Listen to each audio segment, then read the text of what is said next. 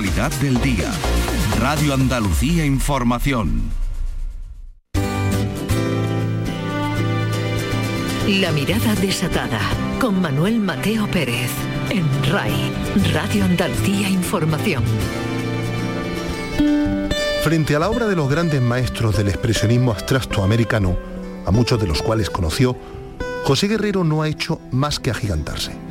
En especial estos últimos años en que una suerte de revisionismo crítico ha comparado las colecciones neoyorquinas con las que atesora el Centro Contemporáneo, que reúne sus pinturas en el centro de Granada, frente a la Capilla Real en la calle Oficios.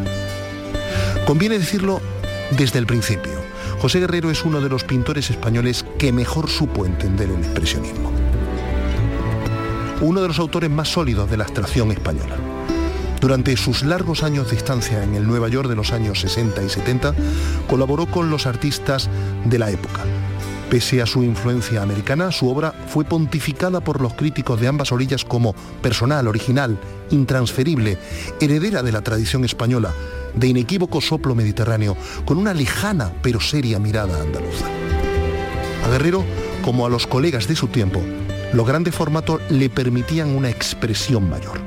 De este modo, el cuadro impacta más y atenaza la mirada del espectador con explícita vitalidad. Pero llega más allá.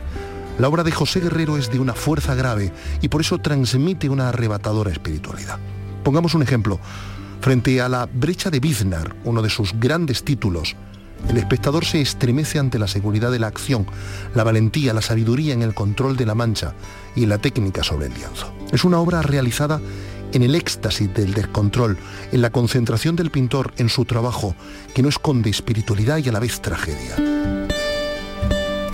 Estos días en el Guerrero de Granada, frente a las cresterías góticas de Enrique Gas, hay una exposición titulada La colección del centro, donde además de la brecha, hay otras versiones y obras suyas anteriores pertenecientes a las series Fosforescencias. El 10 de septiembre se inauguró otra temporal y está dedicada a la fotógrafa alemana Giselle Fraun y recoge 50 imágenes entre retratos de artistas, escritores y pintores, además de algún paisaje. La muestra, de hecho, hila la voluntad del centro por ofrecer actividades del mismo alto nivel que antes de la pandemia. Arte y ciencia, fíjense bien, son dos argumentos que en ocasiones van de la mano. Hoy, en la mirada desatada, recibimos al ingeniero intelectual José Luis Manzanares Japón, que nos hablará de su libro ¿Qué somos?, editado en Crítica. En él propone una tesis apasionante, científica y fundamentada en torno a nuestros orígenes y propósitos. Nos gusta encarar programas sustanciosos como los de hoy. Sean todos bienvenidos.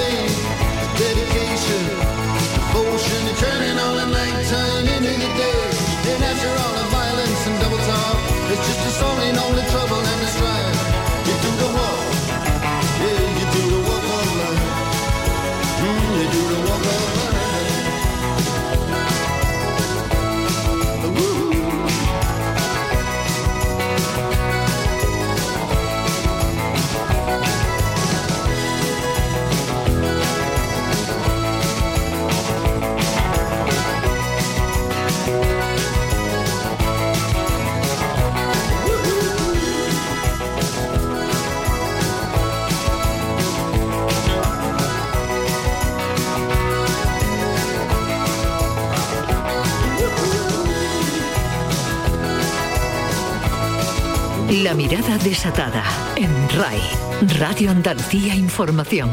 José Luis Manzanares Japón tiene 80 años, un arrojo intelectual desbordante y unas inmensas ganas de alcanzar las ambiciosas metas que se ha propuesto.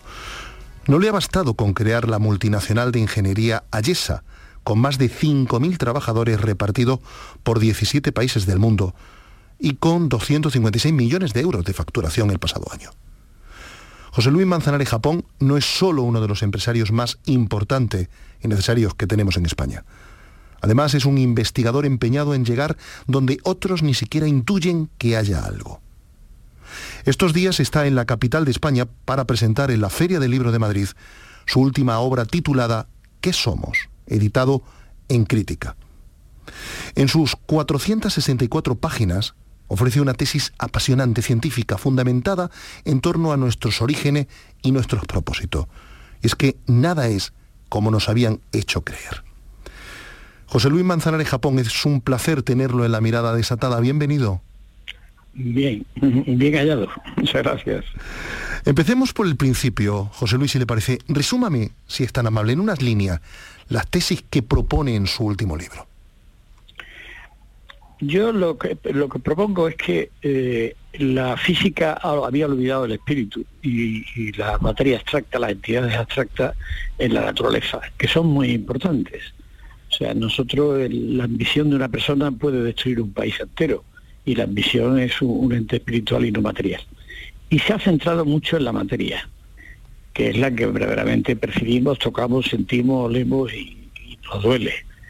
Pero cuando uno analiza qué es la materia, y ve que la materia solo son protones, electrones y neutrones ordenados de una manera o de otra manera, entendemos que la materia que percibimos es una percepción prefabricada, es una percepción, una percepción como las de los televisores, como el software, ¿no? que nos transforma unos átomos en, carne, en ojos, en labios y en, dolores. Por tanto, esa, esa enorme realidad a la que le damos la espalda es lo que hay que intentar justificar desde el punto de vista físico y lo que yo intento hacer en mi libro. ¿Cómo lo consigue, cómo lo consigue usted explicar y cómo lo hace la naturaleza? Sí, yo, yo lo explico, eh, si uno observa la naturaleza, sí. y sabemos positivamente, porque lo, tenemos contrastado, toda la materia que nosotros creemos que existe se reduce a la de los protones, electrones y neutrones tres bolitas minúsculas que andan danzando por ahí a, gran velocidad, que no se pueden tocar, no se pueden oler, ni se pueden percibir. ¿Cómo las percibimos? Pues simplemente porque hay un orden establecido que las va componiendo y, con los tres elementos, estas tres bolitas se crean 100 átomos diferentes, con los 100 átomos se crean millones de moléculas distintas, con los millones de moléculas distintas se, crean billones de células diferentes y con los billones de células diferentes se crean trillones de o, miles de billones de, seres vivos a lo largo de la historia de la creación. Entonces, ahí hay una progresión de cómo se va creando y uno podía preguntar, ¿y hacia abajo qué? Detrás de las tres partículas, pues lo razonable es pensar que hay menos partículas en esa progresión que las tres y que además son menos importantes que las tres, porque la capacidad que tengo yo de escribir un libro no la tiene un electrón. O sea, a medida que hemos ido creciendo en la progresión, eh, hemos crecido en propiedades y en capacidades. Por tanto, la primera sospecha es que detrás de las tres partículas no existen quarks, leptones, bosones, ni toda esa historia que tenemos ahora los físicos y los mecanos cuánticos, sino solamente existen dos y mucho más tontas. ¿Por qué no serían el 0 y el 1 y entonces esas partículas, el electrón, el protón y el neutrón, serían fruto de un software? Y ese mismo software tiene que programarlo alguien. Sí, lo tiene que programar alguien o, algunos, o desde luego hay inteligencia detrás.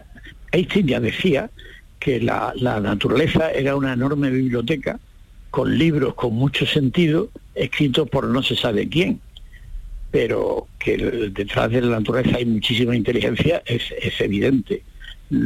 Y esto está abierto a, cualquier explicación religiosa que queramos tener. Yo que me confieso cristiano practicante, pues, pues, creo que hay un Dios que lo programa, pero, pero admito desde el punto de vista científico y físico que eso queda abierto a, lo que cada uno sienta en su corazón, porque eso es indemostrable. Su libro es una tesis eh, muy fundamentada desde un, punto de vista intelectual y además muy analizada por, por, la comunidad, por la comunidad científica. Fíjese, usted decía, todo se resume a protones, electrones y neutrones y al mismo tiempo, por debajo, digamos, de, eso, de ese campo semántico existiría el 0 y el 1. Una programación, un software. Eh, mm, la religión tiene dos funciones. Es el primer código moral, lo habíamos dicho, recuérdelo usted en la conversación que tuvimos hace unas semanas en, su casa en Sevilla, que rige al hombre y la adoración hacia una deidad que está por encima de él. ¿Eso es así? Sí, sí, la religión surge cuando el hombre quiere explicarse qué siente dentro del espíritu y el alma, y entonces eh, piensa que existe una serie de entidades espirituales superiores que lo gobiernan todo y aparece la figura de, dioses que gobiernan los fenómenos. Había, al sol se le atribuían muchísimas cosas, las tormentas, los eclipses y tal, y después se evoluciona y se piensa que existe una inteligencia superior, un creador que lo crea todo, y ahí pues surge el cristianismo o surgen otras otras religiones. Pero lo importante de la religión no es que le abra un rayo de esperanza a la gente sobre otra vida y sobre el futuro y sobre un creador. Lo importante de la religión es que nos enseña una forma de vida diferente, un código moral que, que, justifica nuestra existencia aquí en la tierra sin tener que estar pensando en el más allá. Por ejemplo, el, cristianismo es una, obra milagrosa de, un chico joven de 33 años que no tiene dinero, ni tiene estudios, ni tiene influencia, pero que da un, mensaje muy sencillo y muy diferente. Y es que lo importante no es uno, sino son los demás. Y ese, ese mensaje cambia la vida de, la civilización y cambia, crea eh, culturas y crea, modifica el mundo completamente. ¿no? Dígame, la importancia de la religión. Dígame una cosa, desde un punto de vista científico, ¿cómo podríamos demostrar que ese programador que usted propone en el libro sea Dios? De ninguna manera. De ninguna manera. Dios se ha guardado muy bien el secreto de, lo que ha hecho y cómo lo ha hecho y, ha inventado una cosa que se llama la fe, que, que, que, o la regala o no la regala, o, se tiene o no se tiene, y que, y que escapa. Porque a, las tres grandes preguntas de quién nos ha hecho, para qué nos ha hecho y cómo nos ha hecho, mi libro responde a la tercera, cómo nos ha hecho. Eh, lo demás son especulaciones. O sea, ¿para qué? Pues, pues, pues si uno busca utilidad a la, existencia, no cabe duda que la existencia es una fábrica de inteligencia. O sea, la, hostilidad de la naturaleza y el afán de superar lo de las especies ha, conseguido que nosotros vayamos a ser un mono peludo en una caverna de África a estar viajando ahora mismo a, Marte en un cohete, ¿no? Eh, o sea, eh, esa hostilidad a fábrica de inteligencia. Eso podría ser una explicación pero, pero no deja de ser especulativa. ¿no? ¿No le reta tratar de dar respuesta a las dos primeras? No, no me reta porque, porque creo que es imposible. O sea, eh, un, buen científico debe saber qué, herramientas tiene y qué, posibilidades tiene. Y, el saber para qué y, la identidad de quien nos ha creado, no, no tenemos capacidad ni acceso a eso. Y entonces, por tanto, es perder el tiempo. O sea, es mejor eh, conformarse con, el sentimiento que uno tiene y a uno le inspira y, dejar la, sorpresa para el día que uno muera a ver qué pasa. Fíjese que además en el prólogo de su libro, el científico Sánchez Ron, que es una eminencia en el mundo de la ciencia en España, recuerda precisamente las tres grandes preguntas que el ser humano se ha hecho a lo largo, a lo largo de la historia. Usted responde solamente a la tercera pregunta. ¿Los seres humanos nos conformamos solo con esa posibilidad o nuestro reto, nuestra curiosidad y nuestra hambre trata de buscar más respuestas? Hombre, la, inquietud la tendremos siempre. Yo, pienso que si, si esta tesis mía prospera, progresa y crea escuela, eh, el camino de la inteligencia artificial es diferente a partir de ahora, porque el hombre intentará desarrollar software de, inteligencia artificial eh, con las cualidades de un, de un, espíritu y de un ser humano, de tener conciencia, y, de evolucionar. Entonces puede que en, ese camino en que intentemos replicar el gran programa, el gran software que nos da la vida, pues aparezcan argumentos, aparezcan conclusiones que, que abran nuevos caminos. Dígame una cosa, José Luis, aceptando que ese programador que usted propone en su libro sea Dios, ¿qué hace entonces que cada uno de nosotros tengamos un espíritu diferente? Bueno, porque ese, ese, es el juego, es decir, la, naturaleza obra siempre de la misma manera. La naturaleza crea una especie nueva, eh, existido, se, especula sobre 30.000 millones de especies diferentes, que es una especie nueva, la, hace formada aparte por individuos, por miles de millones de individuos, y a cada uno de esos individuos lo hace diferente y lo hace libre de actuar. Eso significa que, está posibilitando eh, que eh, un, fenómeno caótico eh, progrese de una forma no determinista. Y eso es muy inteligente y eso, eso es lo que ha permitido que la naturaleza sea tan rica, tan diferente, tan variopinta y tan evolutiva como es. Porque si nos hubiera hecho todos iguales, estaríamos programados y no tendría ningún sentido. Es decir, si uno hace un videojuego de FIFA 2000 con jugadores todos exactamente igual de buenos y, un portero que nadie le meta un gol, sería aburridísimo, ¿no? No, no tendría sentido. ¿Nos podemos rebelar contra esa programación que alguien ha establecido para nosotros?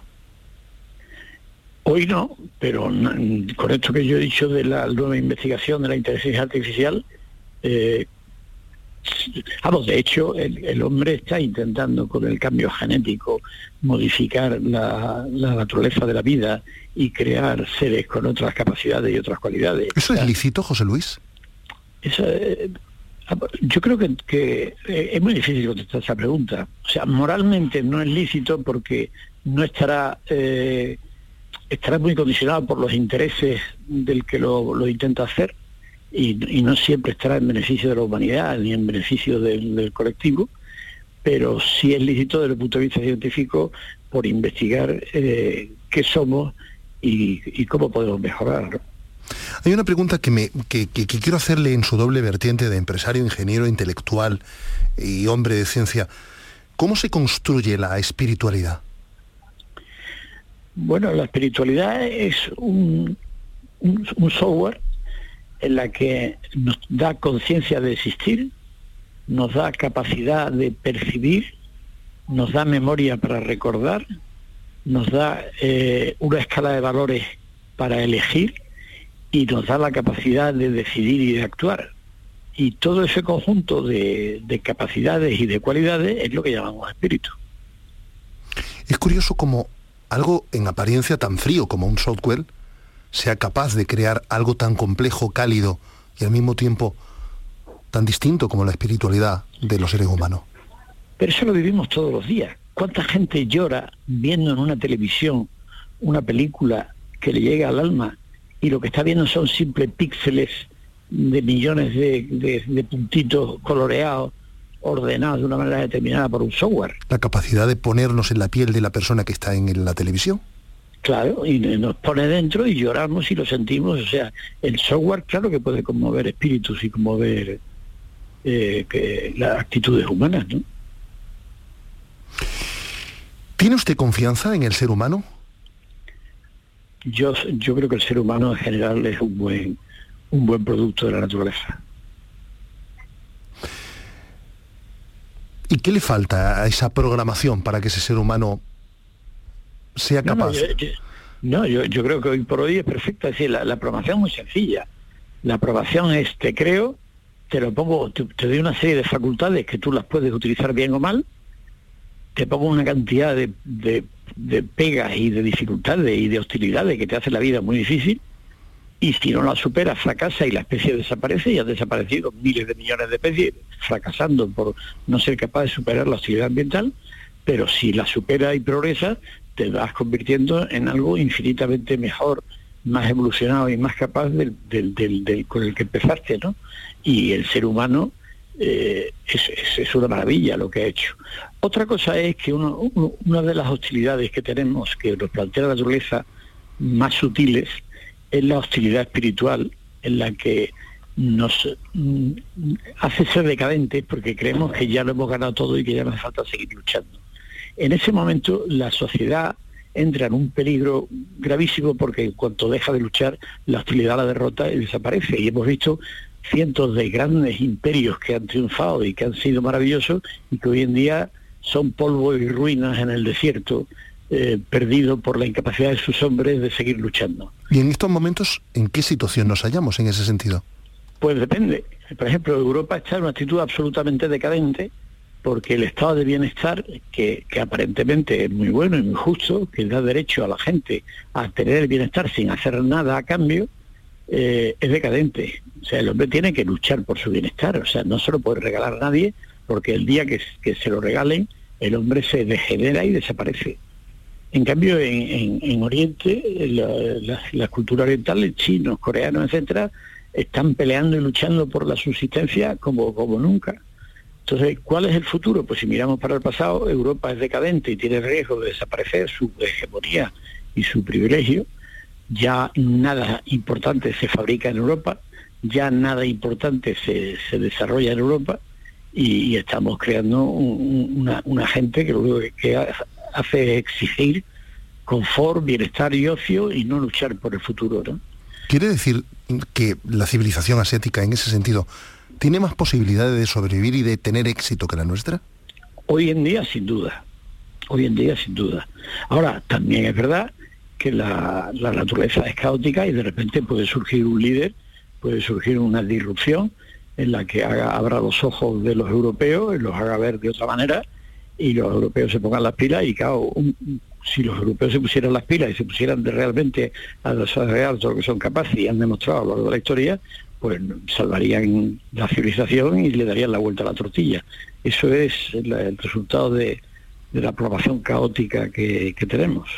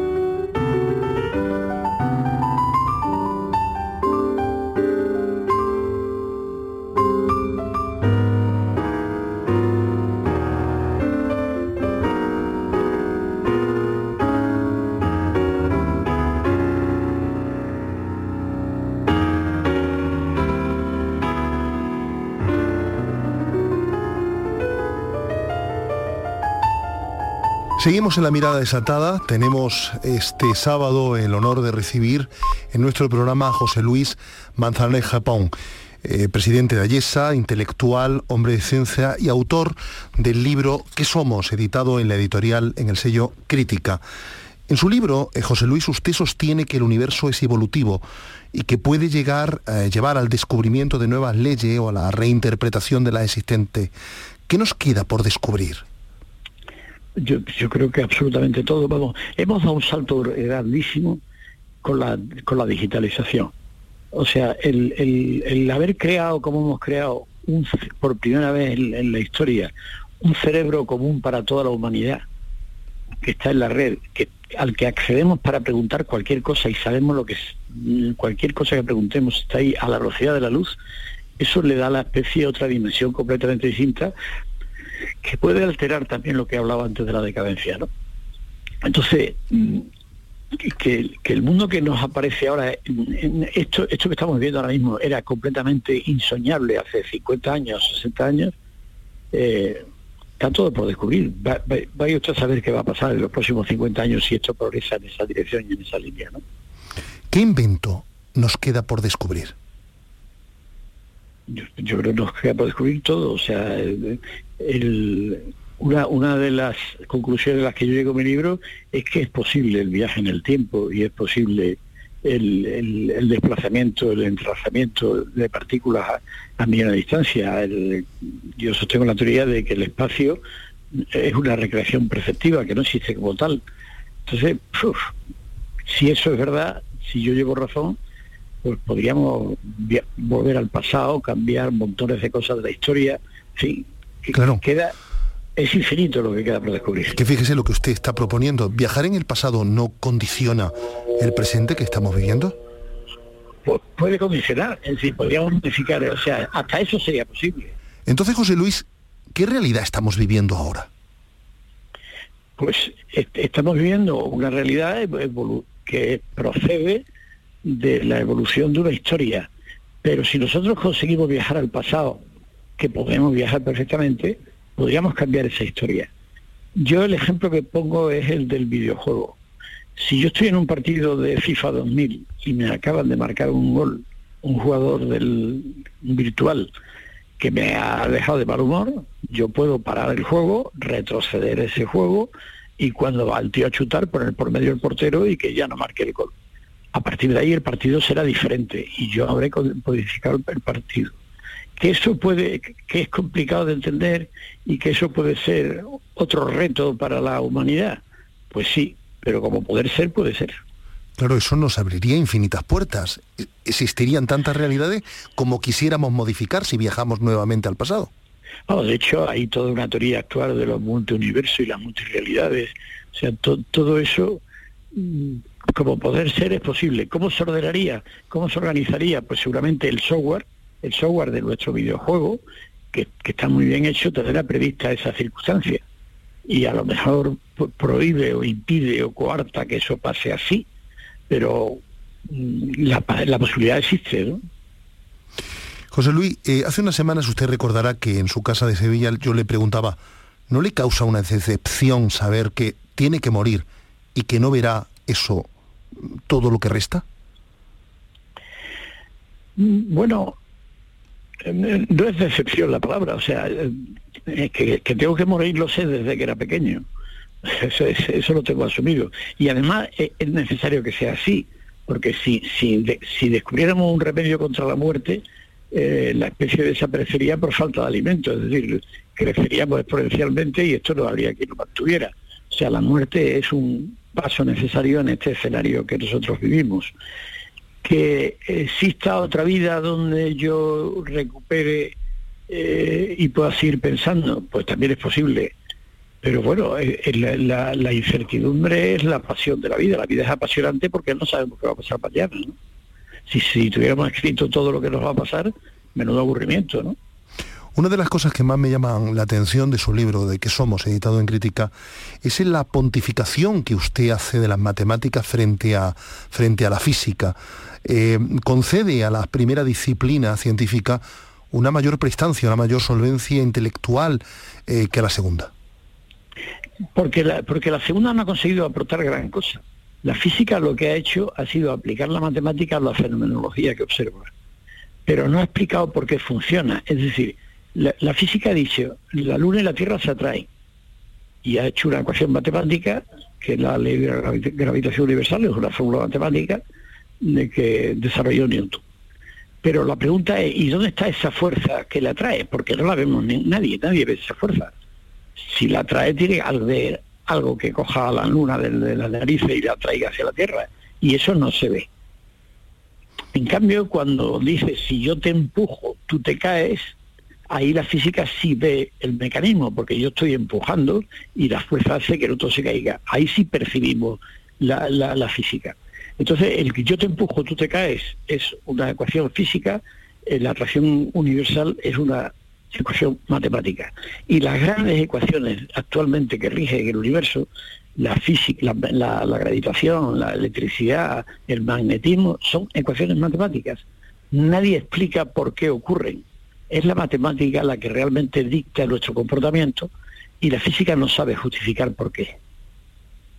Su libro que somos está siendo pontificado por la comunidad científica y por los investigadores que lo leen. Pero me pregunto una cosa, José Luis, ¿Qué le queda a usted por hacer? ¿Qué me queda por hacer? Envejecer con dignidad. yo eh, voy a terminar de, pelear este libro porque tengo un debate con la, con la comunidad de físicos el día 20 de septiembre y me, gustaría entrar en contacto con algunos de los investigadores ingleses que le, se preocupan por la realidad. Me gustaría intentar visitar a, a Penrose y, es el reto de, consolidar un libro que pienso yo que digo la verdad, pero me gustaría que me lo ratificara gente de ese nivel intelectual. Después, pues seguramente habrá otro. Después, si vivo, habrá otro, otro libro y otra inquietud. Y en ese libro, en ese segundo tomo, ¿qué podremos leer? Bueno, el, demostrar que todo lo que existe está muy bien pensado. El demostrar que que a partir de una nebulosa de partículas en, tras un Big Bang eh, todo tiene sentido y que todos los planetas ponen en torno a un sol que de energía, eh, que por qué la Tierra, eh, qué importancia tiene que la Tierra tenga el eje inclinado respecto a la eclíptica, son cosas que me llaman la atención y que puede que por ahí me dedique a escribir algo. José Luis, usted es presidente de Ayesa, de la gran multinacional andaluza que tiene presencia en 17 países. Fíjese, no quiero dejar de conocer su opinión sobre el estado actual de la política y de la economía, tanto en Andalucía como en España. Usted es en ese sentido un referente empresarial indiscutible. Yo creo que necesitaríamos muchos. José Luis Manzanares, Japón. ¿En qué escenario estamos hoy día? Yo creo que la, decadencia de Europa eh, implica también una decadencia de la democracia entonces, los políticos eh, necesitan ser elegidos eh, y entonces para ser elegidos tienen que prometer mucho. No les importa que, lo que prometen después no se cumplan, porque como lo hacen todos, de alguna manera lo distingue uno de otro. Eh, se dedican muchísimo más a luchar por conseguir el poder que a sacar al pueblo adelante. vivimos un mal momento en Europa político necesitamos una disrupción, algo que nos haga cambiar de perspectiva y que realmente eh, se preocupe más por el futuro del pueblo, no por regalarle cosas, no porque apruebe sin estudiar, ni porque se puede dedicar toda la vida a estar tumbado cobrando un sueldo, sino a, realmente hacer un pueblo luchador, pujante, creciente, que, se enfrente a los de a los orientales. Eh, yo creo que ese es el verdadero reto y es la, situación anímica que estamos viviendo. ¿Es usted, en cambio, optimista con el talento eh, de la ciudadanía andaluza, de la ciudadanía española? Sí, sí, yo creo que España es un país privilegiado, o sea, una sociedad que con cuatro trajes de hojalata y seis caballos y un par de barcos de, madera conquistó el mundo lleno de universidades América y el sol no se, oponía, ponía donde se habla español, eh, es, es, un país que merece toda la credibilidad. ¿no? Y es un país además que a pesar de toda la política eh, lleva toda esa genética y toda esa raíz en el alma y se emociona con su bandera. Mm, yo, creo que España es uno de los países que puede ser referente del futuro, sin dudar. Confiemos en eso. José Luis Manzanera y Japón intelectual, ingeniero, eh, autor de ¿Qué somos? en la editorial crítica. Ha sido un placer tenerlo esta noche en La Mirada Desatada. Eh, ya le advierto que seguiremos muy atentos a su obra y que esperamos con hambre su segundo tomo. Muchísimas gracias y por la confianza y por el ánimo. Un abrazo fuerte. Un abrazo, José Luis. Hasta pronto. Cuídese. La mirada desatada en RAI, Radio Andalucía Información.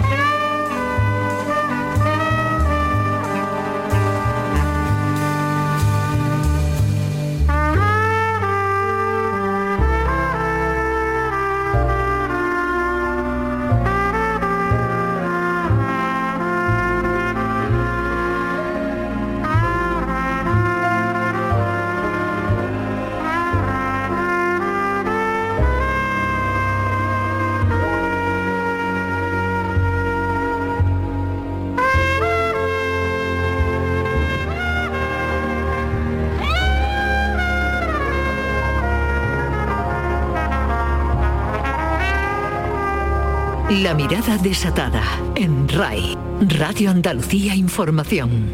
La calle Oficios de Granada tiene poco más de 100 metros. Desde la verja artística que da acceso a la calle Enchinada, perpendicular a la Gran Vía de Colón, hasta la esquina con el Sagrario Catedralicio.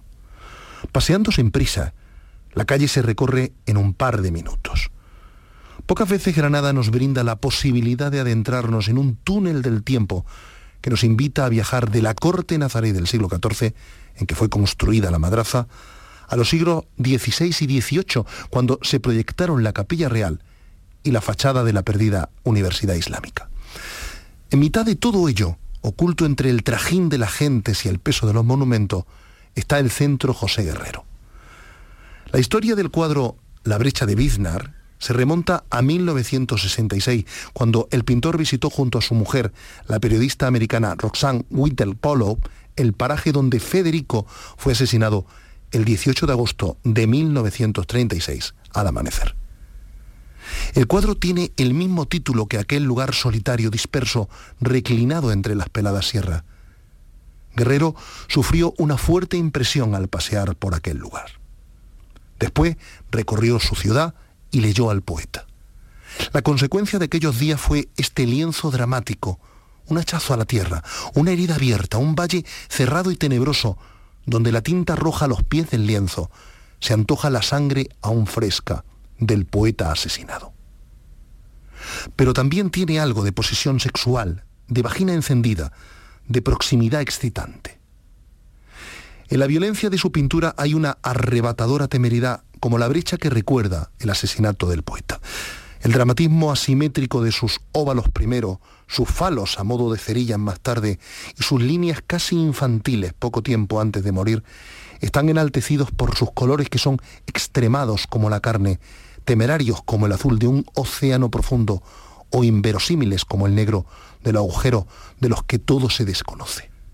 El pintor José Guerrero solo pintó escenas pastoriles en los años en que recibió clase de Gabriel Morcillo. Era aún un niño.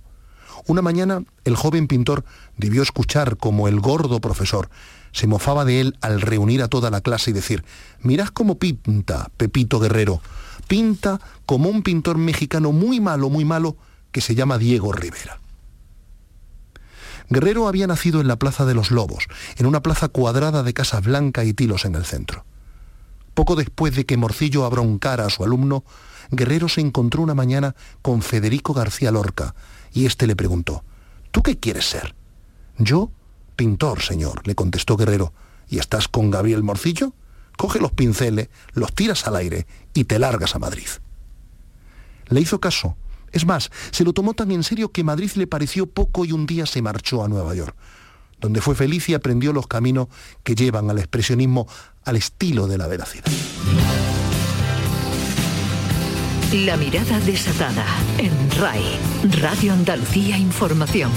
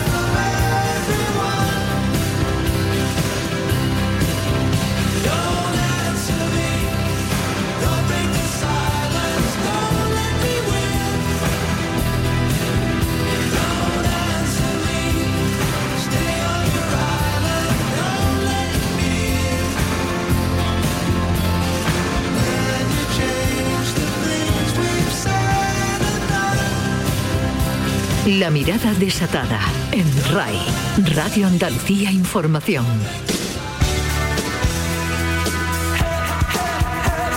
Esto ha sido todo por hoy. De la mano de la pintura de José Guerrero y de la solvencia científica de José Luis Manzanares Japón, llegamos al final de nuestro programa. Saludos de José Pérez al frente de los mandos técnicos y de Manuel Mateo Pérez que escribe y presenta. Volvemos a encontrarnos en siete días. Cuídense, desaten su mirada si las circunstancias les son propicias.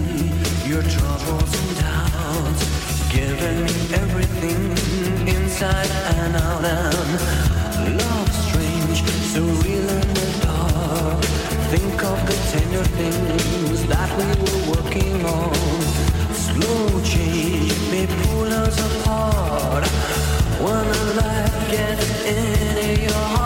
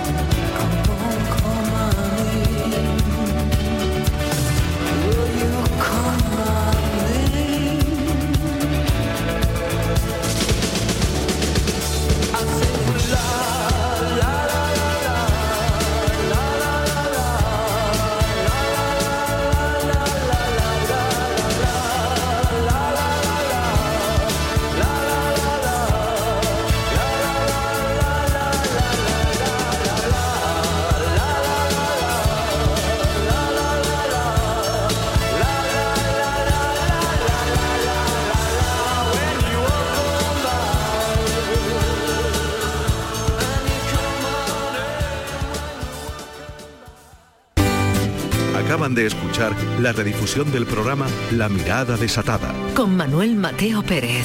un espacio que se emite todos los domingos a las 11 de la noche en Radio Andalucía Información. Descubre las músicas surgidas en nuestra tierra durante el último siglo. La música popular, la música culta, el flamenco, el paso doble, la copla, el rock andaluz, el blues. Ponemos la música a tus sobremesas de los sábados con Un siglo de música en Andalucía. A las 3 de la tarde con Pide Amador. Radio Andalucía Información. Conoce en detalle a las personalidades que destacan en Andalucía. Por su trabajo, sus aportaciones, su ingenio, su trayectoria. Su capacidad de ayuda, su influencia, su simbolismo. La sal de la tierra. Conversaciones desde Andalucía. Con Pedro Luis Gómez. Domingos y lunes a las 12 de la noche. Radio Andalucía Información.